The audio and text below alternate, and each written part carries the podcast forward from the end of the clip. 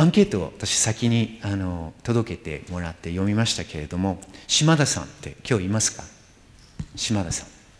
あ先ほどの島田さんですね。同じ方ですね。島田さんはですね、えー、どういう時にこのどう楽しいことを感じるかっていうアンケートの中にいろんなこう箇条書きを書いてくれてるんですね。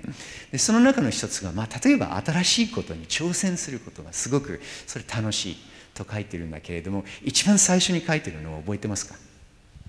すみません覚えてないです。はい。じゃあ私が思い出させましょう。10時間爆睡することができることが一番楽しいということを書いてますね。だから寝るということ爆睡するということ皆さんやっぱりすごくこう甘美なこう気分になるんだけれどもずっとこう寝ていろと言われるとこんな苦痛なことはない。だけど夜中夜通しずっとじゃあ立っていろと言われるとどうなるかっていうこと。これずっとこう相対なんですね。というふうにあの言ってるわけですね。あとは食べることも例えば甘い甘みがたくさんをたくさん含んでいる肝臓という甘い草と書いてくるあの漢方に使いますけれども肝臓を噛むとこれとっても甘くて美味しいんだけれども噛み続けるとオーレンというこれがものすごくこう想像ができないぐらいに苦いこれはまたあの薬草なんですけれども往年と同じぐらいに苦く感じるんですね。これ経験がありますよね。甘いものをこうずっと食べてるとなんかこう苦く感じたりあの嫌なあの味がしたりするというようなあのことを言ったりするわけですね。そういうふうに万事ともに書くのごとしだから中はあのこれ楽なりその間のどこかで折り合ったところがこれが中の楽でありまあ、えー、タクアンが私たちに、えーまあ、進める。といいますかこれを目指してはどうですかというふうに言ってるようなものですね。ちなみにゲノの楽は何かというと最後に書いてますけれども、えー、知足安分ですね、えー、自分の立場自分の分際与えられた条件所要条件の中で、まあ、ベストを尽くす。その中で、えー、幸せを求めるという。まあ、えーと、危なげなく一生を全うするっていうようなこと。です私たちもみんなそれは多分幸福としてそれを認める。認めない人は多分いないと思うんですけれども彼は結構それを、まあ、下の方にあの位置づけているというところから見ると仏教この前奏にもかかわらずもっとこうアクティブに積極的にあのつまり、えー、与えられたものをその諦めてそこからこう抜き出そうというのではなくあるこの継続的なそれこそ継続的な努力を積み重ねていく中で自分の一番このいいスポットというものを一人一人がそれを見出していこうというそういったことをあの推奨している。ようなそういう言い方なんですね。これ17世紀の初めなんですね。実はこの空と楽空と楽というものは、えー、一直線に、えー、上がっていてそこでとにかくあの苦というものを取り除いたところに楽人間の幸福があるのではなくそれは絶えず行ったり来たりする王冠する一つのこの装置のようなものとしてあるという発想。これは江戸時代を通してあるいは明治、えー、現在においても時々、えー、見かけるんですけれども少なくともあの、えー、戦前、えー、あるいは近代以前の日本においてはこれごく普通のあの感覚なんですね。西洋ではどうかということですね。例えば19世紀に入りますと皆さんあの名前を知っていると思いますけれども、えー、ジョン・ストゥワート・ミルズというあの思想家がいますね。まあ功利主義思想とよく言われますけれども社会が、えー、健全に成り立ち、えー、成長あるいは進化をするために、え、最大多数の最大幸福を要求する。それを実現させようということがとても大切だということですね。でミルズのこれは明治時代もうごく初期から翻訳されて明治の日本人の大変大きなあの文明開化の一つの大きなあの、えー、参照源といいますか力になった思想でもあるんですけれども楽ということは苦痛や痛みを伴わないあ幸福失礼しました。幸福というものは苦痛や痛みを伴わない楽であるということを言ってるんですね。pleasure without pain というあのことが原文なんですけれどもミューズがこういうふうに書いてるんですね。それがちょうど多分沢安禅師の言葉に直すと半分しかそこで言ってないわけですね。あの楽しみあるいは楽の中にすでにもう苦の種がそこにあってそこへこう回帰していく。回ってくる。それが必ずやってくるということは忌避したり回避したりすることはできない。それをこう取り込んでこの楽あるいは幸福とは何かということを日本のあの全近代、えー、あるいは伝統的なその発想としてあるわけですね。でそういうまあ小さないろんなあの楽楽しみというものがあのあるわけですけれども、えー、卓安禅師のように非常に具体的に一つ一つのサンプル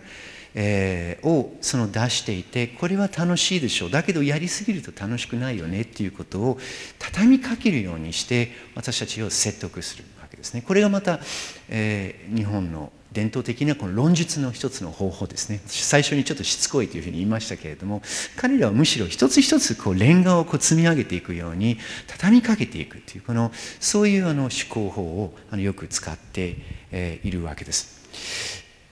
17世紀だけではなくて例えば18世紀に入ってきますと次のあの文献に書いてますけれども松平定信18世紀の終わりに、えー、日本の政治祭りごとの一番のこのトップに立った、え、幕府の老中、まあ、大名であり老中になった人ですけれども老中っていうあの、えー、住職を退いた辞めた後に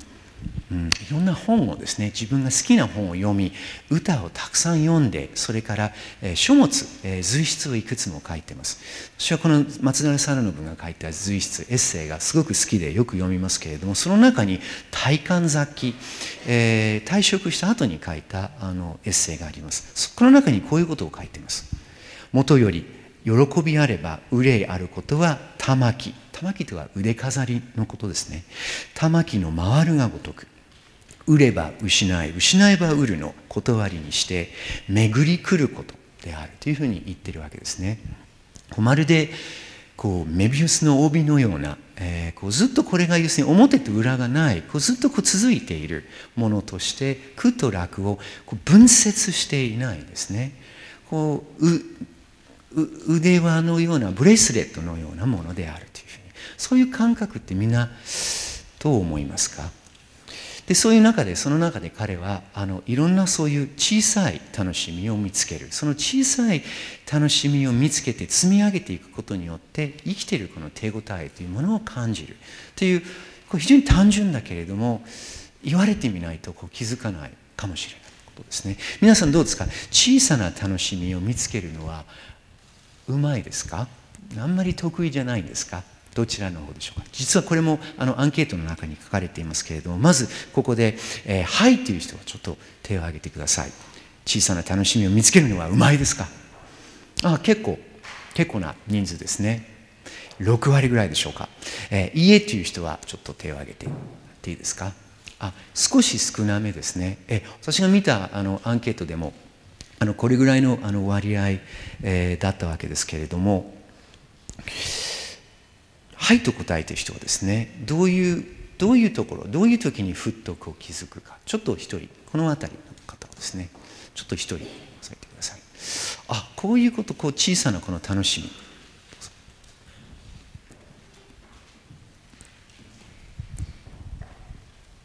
あ東京理科大学薬学部3年の沼かなです、はい、と私にとっての小さな楽しみというのは2つあってとまずは美味しいものを食べること。でなんかどんなに辛いことがあっても、まあ、家に帰って 母親の作る手料理を食べると楽しいっていうのともう一つは私写真撮ることがすごい好きなので、うんうん、まあ、例えば月が綺麗だとか、はい、今日は夕焼けが綺麗だなっていうことが、うん、まあ、小さな楽しみではないかなと思います。うん、なるほどちょっとこう月を見たり、えー、こう綺麗なものをこう自分よりこう大きいものとか遠いものにこうちょっとこう眺めたりすることが気持ちがこう安らぎますよね。実はですね江戸時代の人たちまだ江戸時代に戻ってしまいますけれども江戸時代の人たちは私はいろんなその世界のあのいろんなあの、まあ、文学であったり歴史を見ているんですけれども江戸時代の人たちほどこういう小さなそこら辺にこう転がっているような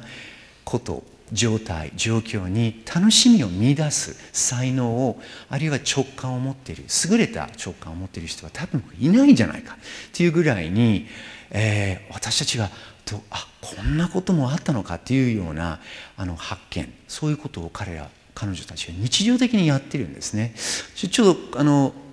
23年前にあの神保町で買った古本をあの今日持ってきましたけれどもこれ江戸で出版された書物です、えー、タイトルは「江戸年中行事」と書いてます。あなんか年中行事のことかカレンダーみたいなものが書いてるかなと思って、えー、見たらばまずあの年代あの奥付けを見ると、えー、嘉永4年とありますから黒船が来るちょうど2年前のことです。まだ鎖国時代ですけれども江戸のその町のあの人々がいろんなことをやってるわけですねちょっとこう見えにくいかもしれませんけれども、えー、品川の海をですね女性が、えーと、建物2階建てのこの料亭のようなところの縁側に立って望遠鏡を使って、えー、海の,、えー、の上を眺めているんですね。いろんなそのものをそこで眺めているわけですね。眺望見晴らしを楽しんでいるわけですね。でこういう絵がたくさん入っているんですけれどもどういうふうに本の中身がなっているかというと1月から12月にかけて一日もうもうほとんど一日もこうかけることなく江戸のどこかに行けばちょっと立ち寄れば楽しいことができる。その楽しいことをとにかくあのひたすら並べているんですね。今日は11月の2日。退院歴では9月の19日ですね。で9月の19日のところをちょっとこうしあの開いてみますと例えば牛込で赤城明神という神社が今もあります。赤城明神の祭礼、えー、があって神輿が出て産子の町々を渡ると書いてますね。この、え、赤城神社にあのえ、宮地芝居といって必ずこの芝居小屋をあのかけてそこで芝居をやるんですね。そことっても楽しいんです。30分でも1時間でも木戸線を少し払って一幕だけ見て書いていくということが途中であのできるようなあのところなんですね。あとは浅草が便利な人には新町で、えー白えー、白山権現の祭りというものが、えー、行われているわけですねちょっとこう郊外にありますけれども羽田弁天、え、にまたここにもお祭りがあるということですね月々のこのいろんなこのラッキーアイテムというのかなこの月だとこれがいいよっていうのが毎月の後ろの方にあって9月はこれ軽物と呼んでますけれども菊とそれからもみじこれ本当にまたマニアのようにですね江戸のどこに行けば面白い菊が見られるかとかもみじはどこが見頃でどこが面白いかということを先の話じゃないんですけど同じ部類同じようなものをとにかくこう並べてまあ、位付けをしていくわけですね。でこの本が決して珍しい本ではなくていろんな同じような種類の本があって、まあ、大体これが一つ一冊あれば暇な人であればですね毎日遊んで暮らせるわけですね。遊んで暮らしてないはずなんだけど逆にそのなんかこう時間ができた時にふらっとちょっと立ち寄って小さな楽しみを拾い上げてそれをコレクトしていくということができるというそういう使い方使われ方があったと思います。そういうあの小さな楽しみに気づき、えー、やっていくっていうことをですね、えー、この時代にあの非常にあの私はあの優れたセンスといいますか大変面白い感覚で捉えている歌人をまず、えー、今日一人紹介をしたいと思います。今日のレジュメの2枚目です。小さな楽しみの積み重ねの中に生きるという感覚ですね。幕末の歌人福井藩のその城下町からちょっと離れたところに小さな家を建てて子供3人5人家族で、えー、寺子屋のような学校をやりながら、えー、好きな歌和歌をいっぱい作っている。それから国学日本の歴史を研究をしている立花明美の作品です、えー、独楽吟一人で楽しめること一人で楽しいと思うことをひたすら50種以上。とにかく同じように楽しみは何とか何とか時神の句が全部楽しみまで始まるんですね。ちょっと一見してちょっとこの人何を考えてるんだろうって思いませんか？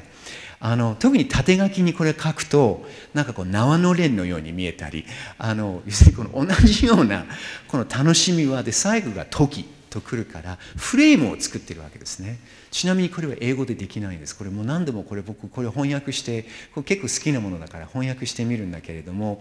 時っていうのはどんなことしてもこの文章の最後にあの来ないんですね。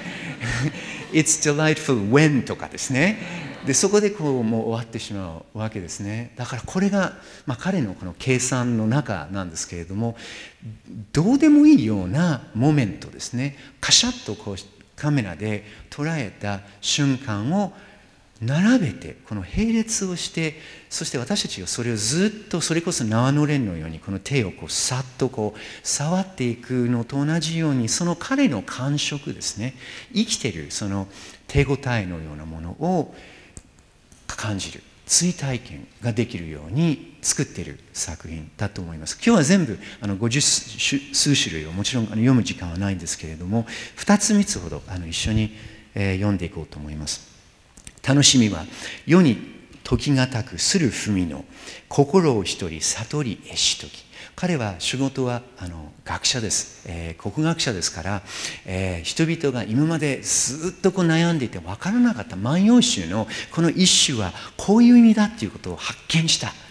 そのひらめきがあった時はすごくやっぱり楽しいというふうに思ったりするわけですね。楽しみはそぞろを読み読みゆく文の中に我と等しき人を見しとき。これは多分あの共感できると思うんですね。本じゃなくてもいいんですね。映画でも漫画でもいいと思うんですね。自分とすごく似ている分かるよねっていう人物があるとすごくそれがなんかこういい気分といいますか。こうすごくこうなんかこう楽になるっていうことがあるわけですね。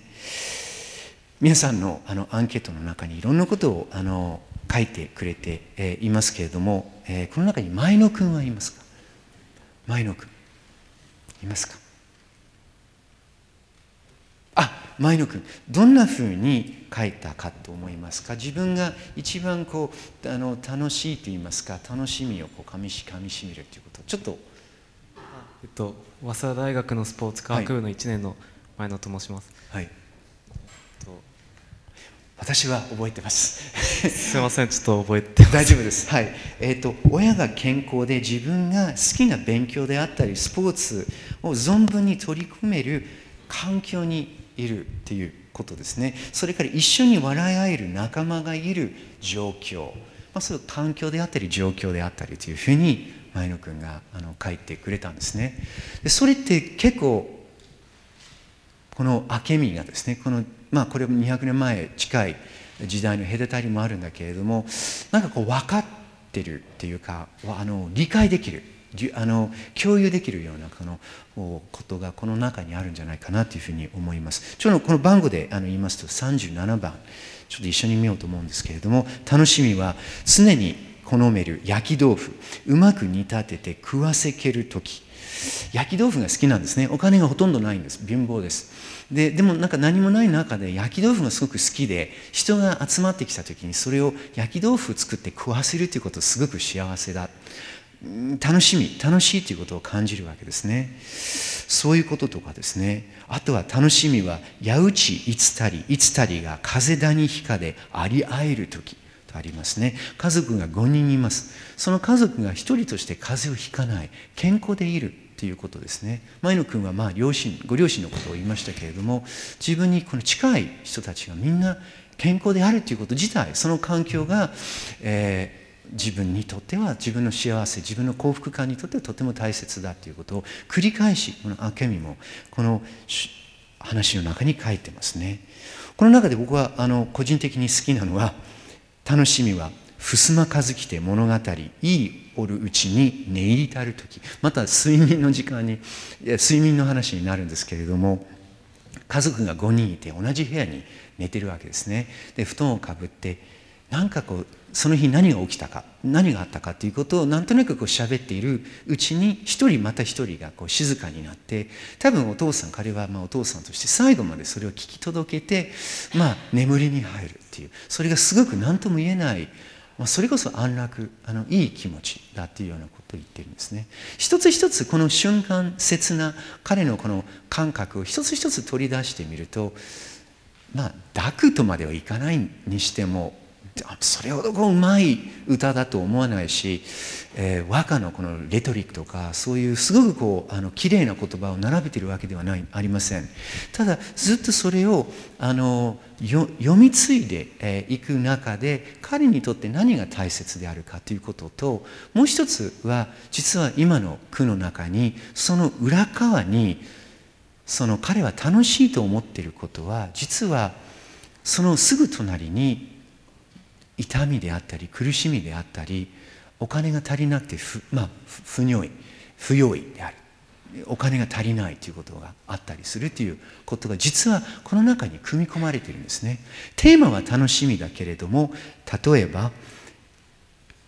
楽しみは秋米物に米いでき今一月はよしという時。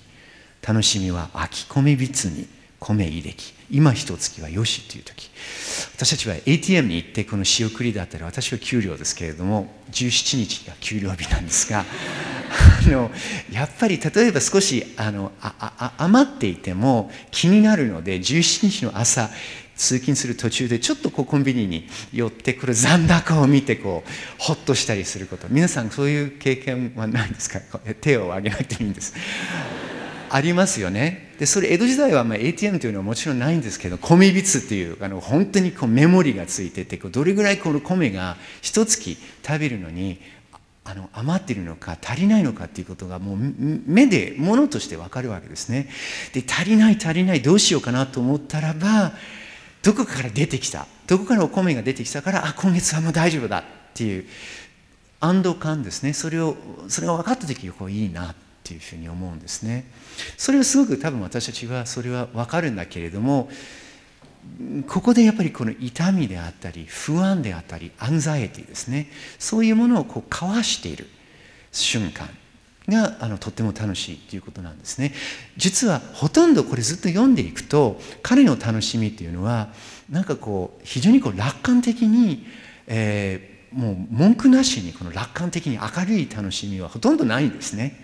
それ何かギリギリのところであセーフだったりずっとこう頑張って努力して謎が解けたよかったっていう時であったりっていうようなあの話がほとんどなんですね。でそういうふうにあの江戸時代の人たちは、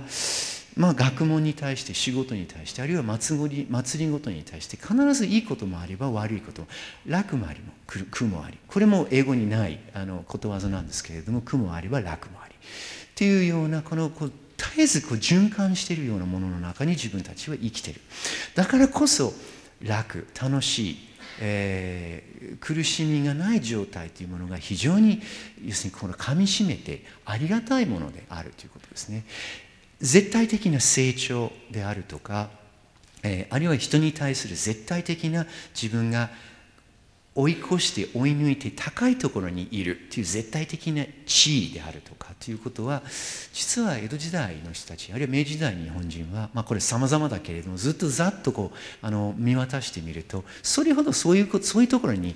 幸福というものを実は感じていないんですね。この連環周り要するに玉木のようにこのあの回り来るもののこの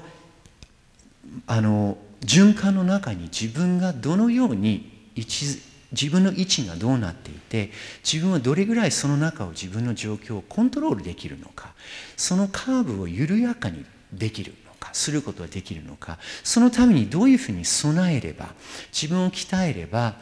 えー、やがてはやってくる飢饉であったり震災であったり火災であったり病苦そこをこう軽減することができるかということが基本的なあの発想としてあのあるとあの思います。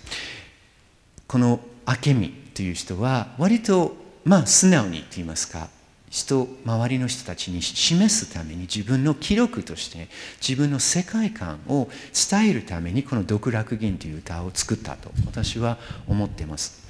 えー、皆さんどうですか？自分が楽しいこと楽しい時に素直に人に見せることはできますか？楽しい自分が人に見られることそのその感覚というのはどんなものですか？えー、っと会場の皆さんにあの聞きたいと思うんですけれども素直に人に見せることはできますか？と思う人は感じる人ちょっと手を挙げてみてくださいちょっとこちらにちょっと聞きますけれども、えー、まあ、そういうこの自分の経験から自分がすごくなんか楽しいと思って人から何かその言われたりあのよかったねっていうふうに見られて気持ちがよかったっていうようなことがあればちょっと、はい、慶應義塾大学総合世代学部3年の鈴木優吾です、はい、えっと、僕この夏にあの中央アジア旅に行ってたんですけど、うん、その時の写真をフェイスブックにアップしたらたくさんの人になんか羨ましいとか楽しそうとか言われて、はい、あ自分もあ楽しかったんだなって思い出しましたね。おほうほうそうですよね。あの、Facebook ってそういう原理ですよね。いいねとか、まあ、英語だと like it とかっていうふうにこのチェックしていく。で、それをあのコメントも書き込めるわけですけど、コメントがなくても、そのいいねっていうのがこう一つでも二つでもこう増えていくと、なんか温かい気分になったりしますよね。それは僕もすごくよくわかります。逆に楽しい自分が見られるっていうのをちょっとやっぱり